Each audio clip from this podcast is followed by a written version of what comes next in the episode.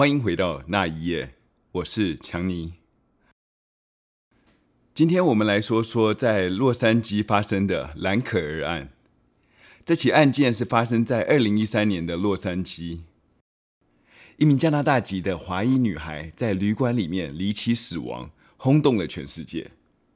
这个女孩就是 Elisa Lam 兰可儿。兰可儿出生于一九九一年的加拿大温哥华，他的爸爸妈妈是香港的第一代移民。他们在一九九零年移民到加拿大，在温哥华从事餐饮业。兰可儿高中毕业于温哥华大学山中学，之后就就读温哥华不列颠哥伦布大学，主修心理学。认识他的同学们都觉得他的个性是开朗的，待人友善。但是他在一次前往美国的旅行途中，让这个开朗的小女孩的生命画上了句点。那年到底发生了什么事，让大家对这个案件都充满了问号？让时间倒回二零一三年的一月，一月份在加拿大是最寒冷的月份，很多人都会趁有假期的时候，会到比较南边的地方来过冬。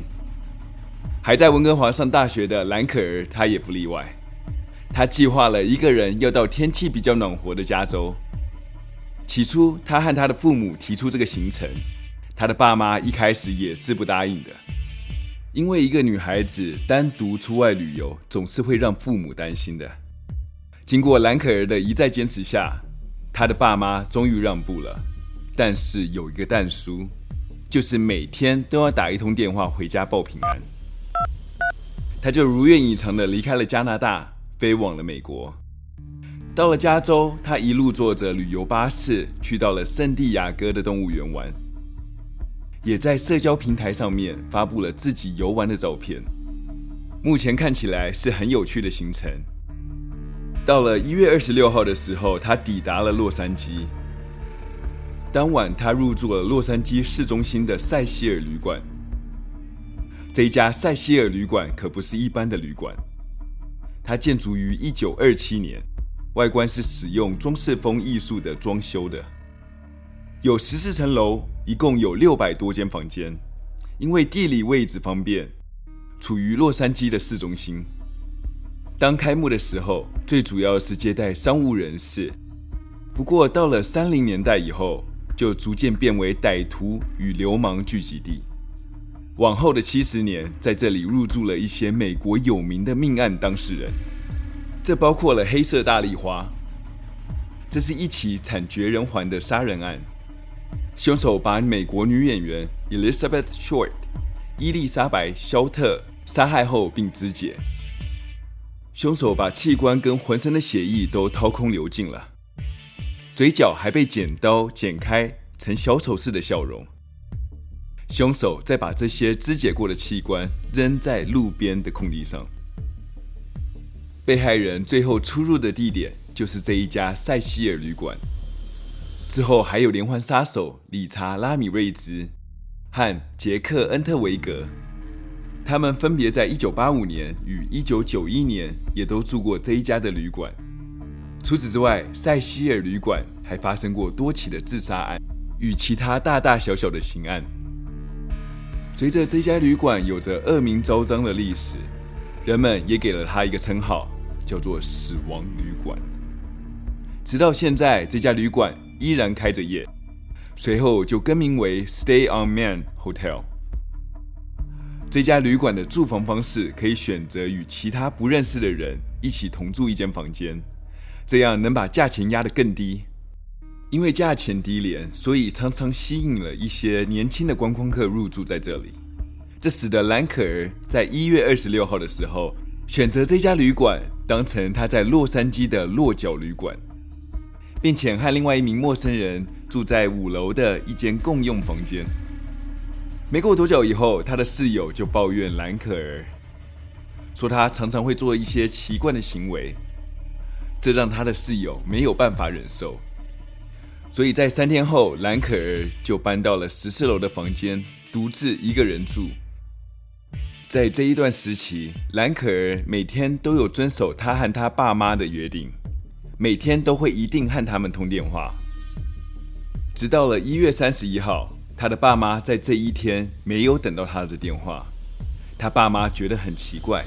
但是依照兰可儿的原计划，是这一天离开塞西尔旅馆的，继续前往北边的 Santa Cruz。每天都保持联络的兰可儿，在这一天突然失联了。远在温哥华的他们已经开始担心兰可儿的安危了。他们就像热锅上的蚂蚁，一分钟都待不住。他们觉得他们的宝贝女儿一定出了什么状况，于是就果断地拿起了电话，向洛杉矶警察报了警。洛杉矶警方接到了报案电话。就派出了警察前往了塞西尔旅馆，因为没有其他证据指向塞西尔旅馆有藏匿兰可儿，所以他们只能搜查兰可儿的房间。搜查过后，并没有什么发现。即使警犬加入了，对包括公共区域及屋顶做了搜查，但是也没有发现兰可儿，并未在旅馆里面发现兰可儿的踪迹。警方就开始在旅馆周围搜索，到了附近的一家书店，发现书店的经理凯蒂在几天前见过兰可儿来这里买书。她很外向，很活泼，而且非常友善。经理接着说道：“她好像在选一些书籍作为礼物带回家送人，因为经理那时候有听到。”需要选些什么书，或者带哪些书回去会比较方便，所以对他来说，这印象非常深刻。再过了五天，到了二月六号，距离兰可儿失踪已经快要一个礼拜了。洛杉矶警察贴出了寻人启事，把兰可儿的照片印在传单上，并把这些传单贴在街头巷尾以及旅馆的周围，而且也在网络上把资讯给传开来。也就是这样，这件失踪案引起了部分媒体的关注。再过了一个星期，到了二月十五号，洛杉矶警方公布了旅馆电梯内的一段影像。就是因为这四分钟的影像，让兰可儿失踪以震撼性的方式让全世界都知道这件事。根据警察的讯息，这段影像是在二月一号所拍摄的。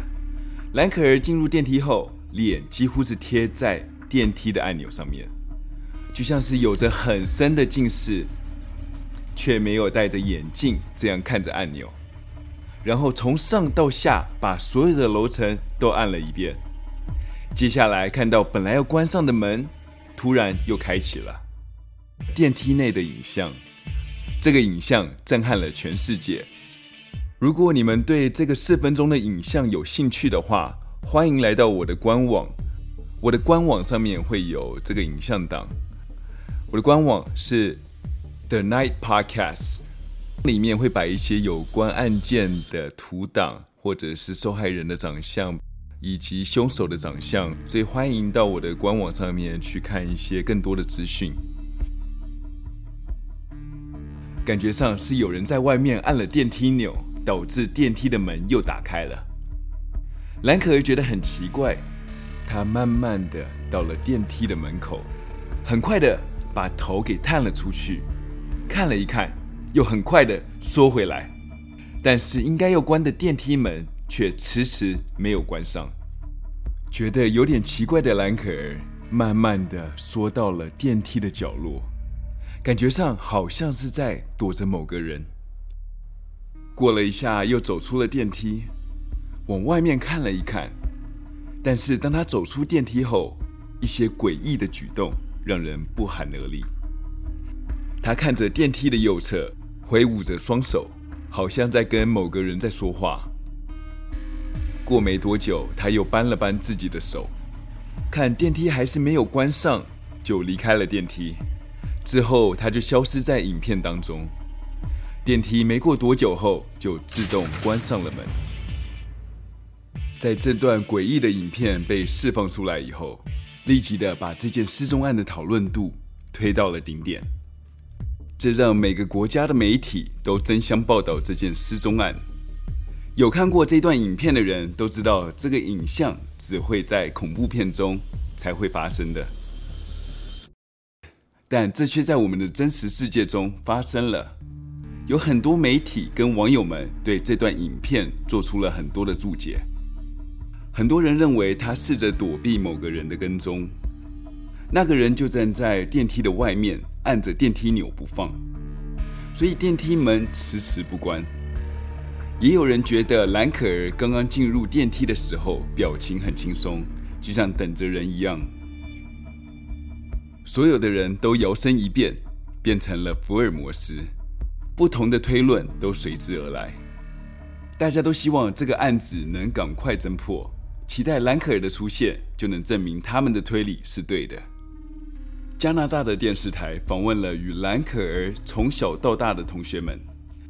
他们表示，看到电梯里的兰可儿和他们所认识的兰可儿的举止是完全不同的，不像是他们所认识的兰可儿。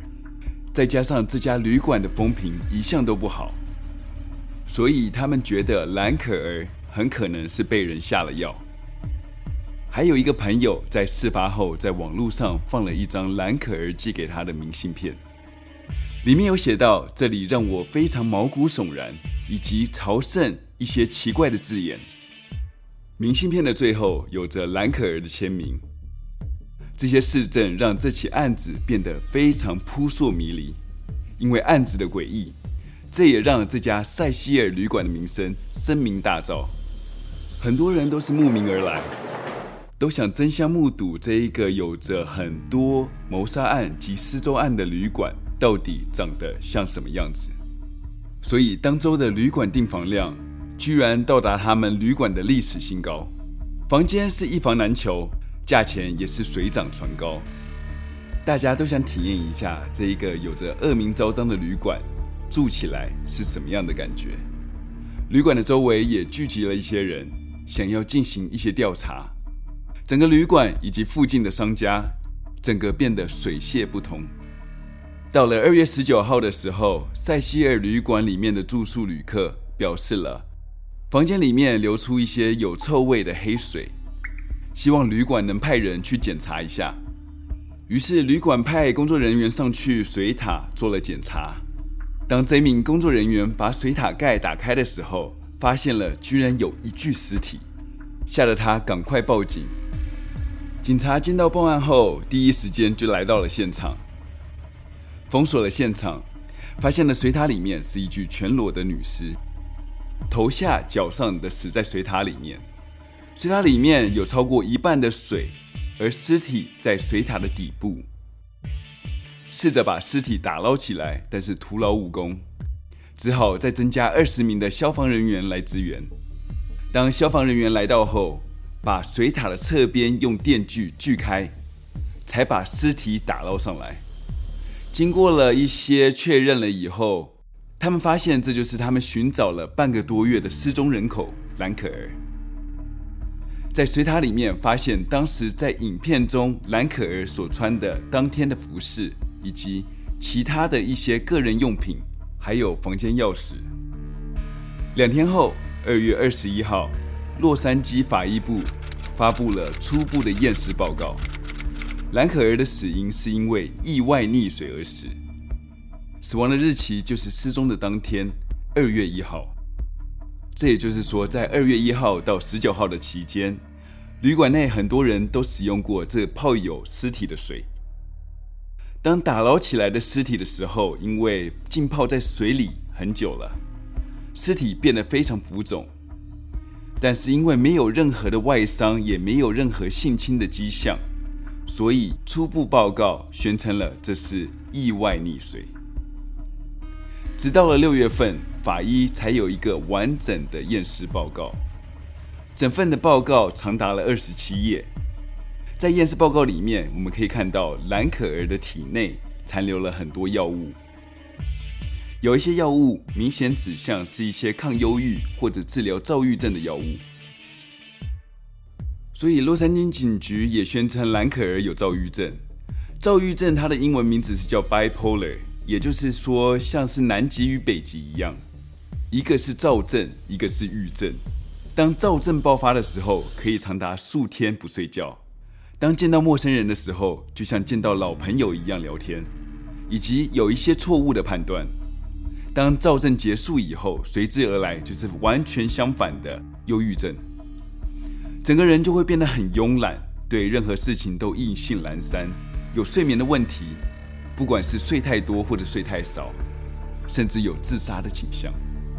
所以警方认定，或许是这个原因导致了兰可儿意外溺水死亡。当警方给出了这个死亡结论的时候，所有关注这新闻的人们都一片哗然，因为这件案件有着太多的疑点以及无法解释的事情，所以很多人都认为兰可儿是他杀的。第一个疑点就是警方释放出来的影片，在左下角的时间栏的部分有特意掩盖过去，在网络上有人试着还原当时的时间码。但是却发现了这些时间码是事后再覆盖上去的，以及在影片内容时间是有被放慢的。但是为什么洛杉矶警方需要做这些事情去让大家去怀疑呢？是不是有些关键的证据被警方给掩盖掉了？第二点，旅馆的顶楼通常是上锁的，一般人是没有办法进去的。有人试图到顶楼去。他们发现了有三种可能性：第一是透过旅馆外墙的逃生梯，但是以一个女生要靠逃生梯直接到顶楼是非常有难度的；第二是透过工作人员的钥匙开了锁才能上得去；第三个就是从设有警铃的逃生门上去。如果是要一个人自己上去，并且不让任何人知道，这个方法是行不通的。而且旅馆方面，他们有证明说，那几天逃生梯的警铃并没有响过，所以很有可能是对旅馆很熟的饭店工作人员拿了钥匙带他上了屋顶。疑点三，因为旅馆的房间非常多，所以用水量也非常大，所以他们使用了四个相当大的水塔，每个水塔高三米，宽一米五。可以蓄水到三千公升，这个高度是一般人都不能轻易上去的高度，这更何况是一个女生。当然，我们可以说是从水塔旁边拿了一个折叠式的楼梯上去的，但是上去后怎么把楼梯放回原位呢？